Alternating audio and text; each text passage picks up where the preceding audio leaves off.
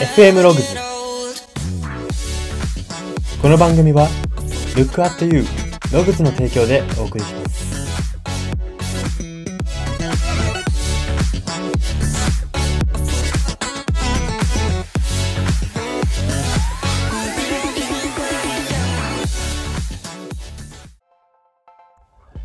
どうも。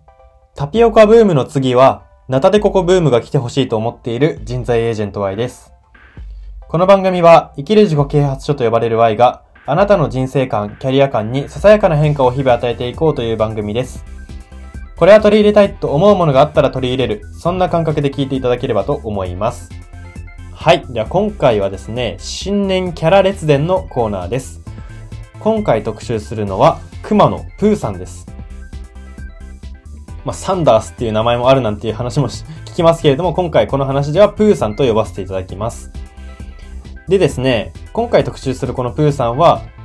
あのー皆さんがよくご存知のディズニーのな、あのー物語のプーさんではなくて、あの、実写化されたプーさんですね。プーと大人になった僕という映画に出てくるプーさんを、あの、取り上げていきます。もちろん同じプーさんではあるんですけれども、物語の展開的には大きく違う、展開は全然違うので、世界観も違うので、あくまで今回はこのプーと大人になった僕に出てくるプーさんをテーマに特集していきたいと思います。ではまずは大きなエピソード3つです。1つ目です。日々に暴殺されているクリストファー・ロビンに対し、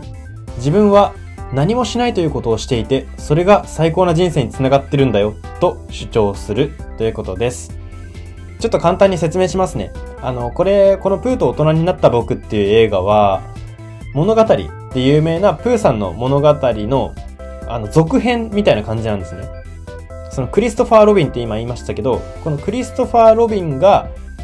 あの、小さい頃に仲良くしていたのがプーさんなわけです。で、クリストファー・ロビンが学校に入学するときに、プーさんの街を出て離れ離れになったんですけど、大人になってプーさんと再会するんですね、クリストファー・ロビンが。このプーさんの持ち主だったクリスファー・ロビンが日々に暴殺されているシーンなんです。この、すいません、ちょっと前置きが足りなかったんですけど、このクリスファー・ロビンはですね、こう、大手の会社に就職するんですけれども、いわゆるブラック企業で、もう土日も仕事のことを考えてないといけないぐらい、こう、日々に暴殺されている状態なんですね。で、疲れ果ててどうしたらいいんだって、こう、ベンチに座り込んだ、公園のベンチですかに座り込んだ時に、プーさんが登場して、え、もしかしてプーさんかみたいな感じで再会をするんですが、そこでプーさんが言ったのが、もう何何もしないということをしている、自分は。何もしないということをしているってなんか哲学的ですよね。何もしないということをしていて、それが最高の人生につながってるんだ。だから、この暴殺されているクリストファー・ロビン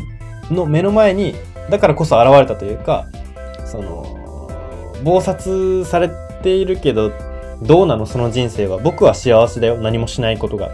何かして、忙しくしてることが、忙しくクリストファー・ロビンはしてるけど、幸せ？自分は何もしないことが幸せだからさ、っていうことを言ってるんですね。でここで、あの、このプーさん、最初に言っておくと、このプーと大人になった僕ってすごい哲学的なメッセージを、あの、出してくる映画なんですね。でですね、ここも、あの、読み取れることというのが、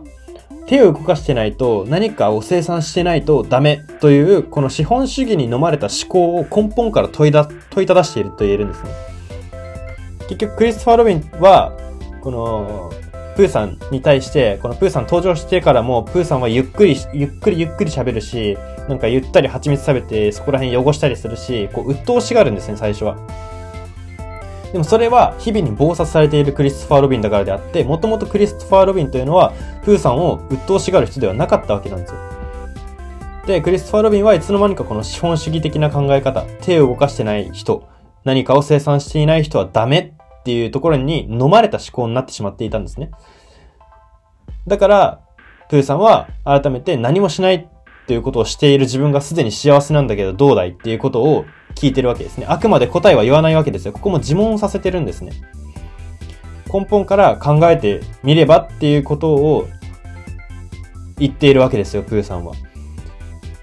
なので、ここら辺からクリスファー・ロビンがちょっとずつ考えていくというか、まあまあ、この時はまだ考えてないですけど、この後から、あの、自分の人生とは何なのか、幸せとは何なのかっていうことを考えさせられていく物語になっていきます。はい。では、そこでエピソード2つ目です。ただ別の場所に行こうとするだけで、僕は今いる場所じゃない場所に行けるんだ、とクリストファー・ロビンに向けて語り、自分が大切にしているはずの自由の存在を意識させ直そうとするということです。これはプーさんのセリフですね。プーさんがクリストファー・ロビン、暴殺されたクリストファー・ロビンに対して、僕はただ別の場所に行こうとするだけで、あの、今いる場所じゃないところに行けるんだっていうことを言ってるんですよ。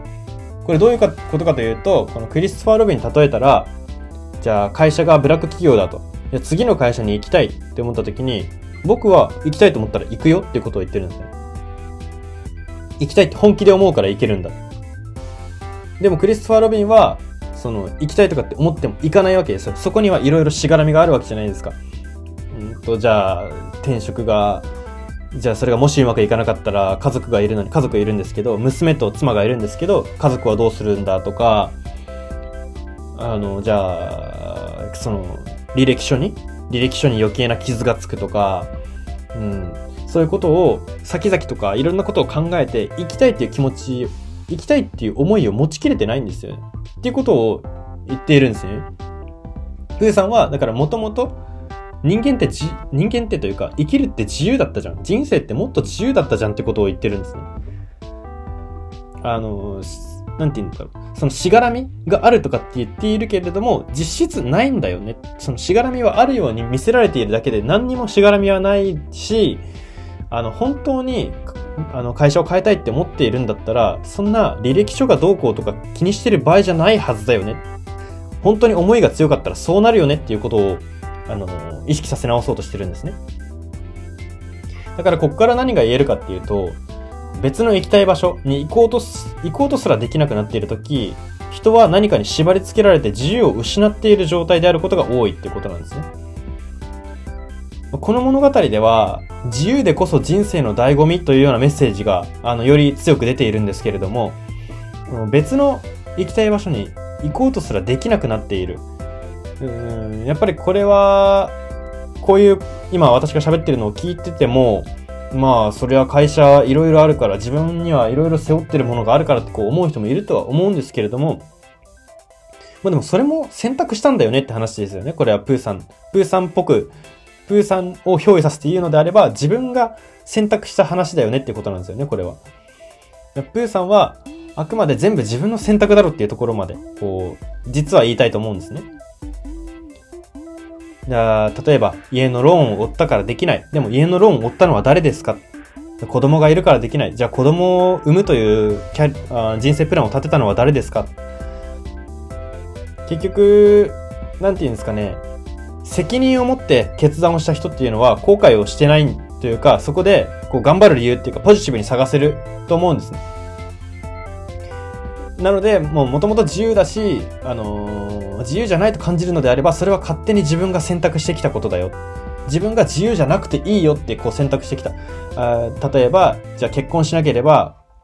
あの、変な話別に誰と付き合ってようが遊んでようがいいわけで、なんですけれども、結婚することで自分の自由を断ち切るよっていうことをわざわざ宣言してるわけじゃないですか。わざわざ自分に教え込んでるわけじゃないですか。宣言で、娘が、娘ができるよって言ったら、また、働、あの、もう働かなきゃいけない。あキャリアを自由になんてことは、そんな自由はもうなくすよって自分でこう、やってるわけじゃないですか。なので、私は思うのは、この、自分の自由をわざわざ断ち切り、自分からこう、やめるよって断ち切る人っていうのは、これ寂しさから来てることも多いなと思うんですね。でも、寂しさをモチベーションに、この自由を断ち切るのは良くないことだと思うんですね。寂しさではなくて、本当にこれが、これのために生きたいって思えて選択することが素晴らしいのであって、まあ自分のその先々の結婚できるかの不安とか、そういうところだけ、そういう不安材料で自由を断ち切るのは、あまり好転しないケースが多いなっていうふうに思います。これは仕事も、えー、結婚も、友人関係も同じだと思いますし、寂しいから余計な友達と付き合って変にそそのかされたとかっていうこともよく聞きますし、寂しさで自由を断ち切るのは違うっていうことが、このプーさんの物語からも言えると思いますし、私も感じています。では最後、エピソード3点目です。自分の娘のことを僕の全てだと語るクリストファー・ロビンに対し、じゃあなぜ一緒にいないのと投げかけるということです。これまさにさっき言った話と近いですよね。あの、2個目のエピソードから結構飛躍して3まで近づいてしまったんですけれども、あの僕の全てだって語っている。僕の全てとすらそばに入れてないわけじゃないですか。あの、もう娘をほったらかしにして仕事しまくってるわけですよ、この方。で、この物語印象的なのが、仕事人間でになってしまったクリストファー・ロビンに対して怒ってるのが奥さんよりも娘なんですよね。娘はすごいクリストファー・ロビンの愛を求めてこう、お父さんとかにこうすり寄っていったりするんですけど、お父さんはもう仕事ばっかりで、あの、クリストファー・ロビンのその娘が発狂する場面もあるんですね。発狂して皿を投げる場面もあるぐらいなんですね。でこれが印象的で、おそらくこの作者の伝えたいポイントの一つなんだというふうに思うんですけれども、あの、僕の全てをそんなに悲しませてるってどういうことっていうことをプーさんは聞くわけですね。いや、これはですね、ほんと正直、あ、なんか、これを見たときに、こう、本当にその仕事に行き急いでる人全員見た方がいい映画じゃないかなっていうふうに思ったんですけど、まあ、資本主義に飲まれているのに、その中で綺麗事を言う現代人全てにクリティカルヒットする言葉だなっていうふうに思うんですね。まあその資本主義に飲まれて、大切なものとかを全部ないがしろにしてるのに、あれが一番大事ってこう綺麗事を言えてしまうわけじゃないですか、口では。で、そういう人に全てクリティカルヒットする言葉。そういう、それが綺麗事かどうかっていうのはここの問いに答えられないと思うんです。綺麗事じゃない人はこの問いに答えられると思うんですよ。じゃあなぜ一緒にいないのか。今は我慢の時期でここになったら一緒にいるからとかなら、そういう答えが出る人は綺麗事ではないと思いますけれども、じゃあなぜ一緒にいないのっていうところで、こう、言葉が出てこないっていうのは、綺麗事、僕の全てっていうこと、その僕の全てって言ってる自分によっているだけかなっていうところで言えると思いますし、ここで言うクリストファー・ロビンもそういう父親だったと。あの、娘のことを僕の全てだと言いながらも、本当は娘のことが思えていなかったということがわかるわけです。で、この後結末的に言うと、クリストファー・ロビンは改心して、娘との時間を大切にするようになるんですね。つまり、綺麗事だったって認めて行動を変えたんです。この素直さもすごい印象的だなって思いますし、私たちがあの学ぶべきところかなというふうにも思います。だからここからはですね、すべてと語るもの、これが僕のすべてって語るものに愛や時間を避けない。また、すべてと語ってるものを悲しませてる。それが人生でいいのか？っていうことをプーさんは考えさせてると言えますし、まあこれは家族の例えじゃなくても私たちも日々のあらゆることにあの語れることだと思いますし、まあやっぱり僕の全てだっていうにはそれなりに責任とか、やっぱ矛盾なき行動、言動っていうのはあの不可欠だなというふうに思います。まあ、責任とかっていう言葉を嫌がる人も多いですけれども、やっぱ責任なしに何か大きなことを言ったりとか、大きな感動を与えることっていうのはできないんだなというふうに改めてここから感じさせられました。はい。では、ここからはプーさんの言葉3つ紹介します。1つ目です。どこかへ行きたいと思ってると、どこかの方が来てくれるという言葉です。まあ、基本的にこの、ここで言うプーさんの言葉全部クリストファー・ロビンに語りかけてる言葉なんですけれども、これもそうで、どこかへ行きたいと思ってると、どこかへの方が来てくれるよ、ということを言ってるんですけど、これ、もっとわかりやすく言うと、アンテナの話をしてるんですね。どこかへ行きたいって本気で思ってると、本気でその情報を拾うわけじゃないですか、脳が。脳が拾って、今まで全然素通りしていたなんか道で何か情報を拾ったりとか、これってあれに使えるんじゃないかみたいな、こう、どんどんアイデアが湧き出すわけじゃないですか。アイデアマンってアイデア出すのが得意なんじゃなくてアンテナが立ってるだけなので、それと同じことを言ってるわけですね。なんか、いいアイデア、あなんかその優秀な、例えば美術家になりたいって思ってると、美術家の方が来てくれるっていうのは、美術作品が目に留まるようになって、自分のインスピレーションが湧きやすくなるみたいな感じなんですけど、どこかへ行きたいって強く思うことがまず大前提大事だよっていうことなんですね。だからプーさんは思いの力、自分の愛の力っていうところをよりこの物語では語っています。はい。では言葉二つ目です。必要ないけど欲しいんだ。風船は持ってるだけで幸せになれるよ。という言葉です。これはまだこの暴殺されている自分を悪いと思ってないクリストファー・ロビン。あの、暴殺されているのが自分だと思ってるクリストファー・ロビンに対して、あの、風船をねだるシーンなんですね。プーさんが街中で風船が売ってて風船欲しいって言うんだけど、クリストファー・ロビンは必要ないだろって言うんですよ。でもその後のこの必要ないけど欲しいんだっていう言葉が、あの、非常に私たちに大切なことを教えてくれる言葉なんじゃないかなというふうに私は思っています。必要ないけど欲しいって言える人ってどれぐらいいるのかなって思うんですよね。特に社会人になってから。必要ないけど欲しい。必要かどうか、論理的に理にかなってるかかなってないかで考えすぎてしまう大人という生き物の中で、必要ないけど欲しいってことをいくつ言えてるかっていうことが、こう大切ですし、プーさんは、あの、風船を持ってるだけで幸せになれるよって言ってるんですよ。自分は風船を持ってるだけで幸せになれる。自分にとって風船は幸せの象徴だって言ってるんですよ。風船にお金をかけることは無駄じゃないって言ってるんですよ。でも、社会的にというか、なんか別に何かし、それ風船がお金を生み出したりするわけじゃないとかっていう意味で言ったら無駄じゃないですか。でもそういうことじゃないよ。僕は幸せだよ。これ自分の言葉で語ってるんですよ。風船は持ってるだけで幸せだよ。で、この他のセリフでもあるのが、その、クリストファー・ロビンが仕事の話をするときに、仕事が大切だみたいな話をしたときに、それって風船より大切なのってことを言うんですね。これもストレートに受け取ってはいけなくて、プーさんの中で言う風船の存在の大きさ、幸せにしてくれる、本気で自分を幸せにしてくれるものなわけじゃないですか、プーさんにとって風船っていうのは。その風船を差し置いてもっと幸せなことなの？その仕事ってやつは？ってことを聞くわけですね。だからプーさんはこの物語で別に何も嫌味とかは言っていなくて、あの、考えがシンプルだからこそ、あの、考えすぎて合理性とかを求めすぎる大人に対しては、こう、イレギュラーを起こすわけですね。なので、この、童心じゃないですけども、シンプルになんでってこう思う心とか、これが幸せって思う心とか、そういうものを忘れないことの大切さをプーさんは教えてくれてます。はい。では最後、3点目の言葉です。僕は僕でいちゃいけないの？という言葉です。これは、ある列車で近くの乗客に話しかけようとしたプーさんに、クリスファー・ロビンが止めにかかるんですね。あの、話しかけられちゃ嫌な人もいるから。あの、や、やめてくれ。気分悪くなる人もいるから。みたいなことを言うんですね。で、そこでプーさんは、僕は僕でいちゃいけないの？って言うんです。なので、これは、あの、これ、この例に関してはちょっと賛否両論かもしれないですね。実際じゃあ、あの、電車で話しかけた方がいいかっていうと分かんないことも多いかもしれないですけど、でも、僕は僕で言っちゃいけないのか。うん、答えで言ったら、マナーを守ればいいっていうところだと思うんですよね。まあ、ただこのマナーっていうのが人間は広すぎるぞってことをこのプーさんは言っているわけですよ。その、どこまでマナーなの？そのマナー全部守ったら、なんかできることを片手で数えるぐらいしかなくないってことを言ってるんですね。この僕は僕でいちゃいけないのっていう。僕じゃダメなの？熊じゃなきゃいけないの？木熊、木熊たるものみたいなとこで守んなきゃいけないの？っていうことを素直に聞いて困ってるんですね。プーさんは。え、僕は僕でいちゃいけなかったの？っていう。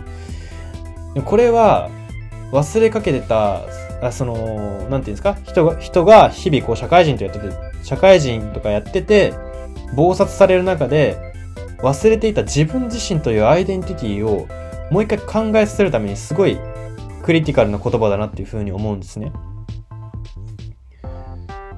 なんで僕でいちゃいけないんだ？い